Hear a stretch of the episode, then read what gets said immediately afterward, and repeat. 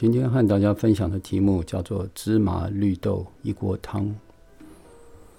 我们最起码今生今世好像在煮一锅汤，总希望这锅汤煮得平和、煮得顺心、煮得可口，而不是充满了争议、烦恼、期望、创伤、痛苦。我们可能花了很多的时间，学了很多的方法，加了好多的佐料，让这锅汤更好喝。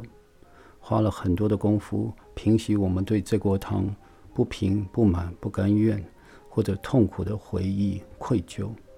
我们可能还没有察觉到，这锅汤不是真正的问题，真正的问题是跟着我们每一锅汤的芝麻绿豆。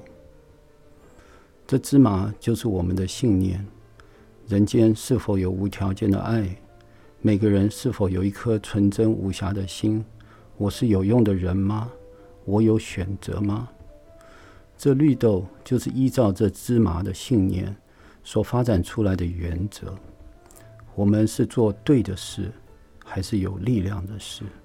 解铃还需系铃人吗？我们是光明灯塔，还是风中蜡烛呢？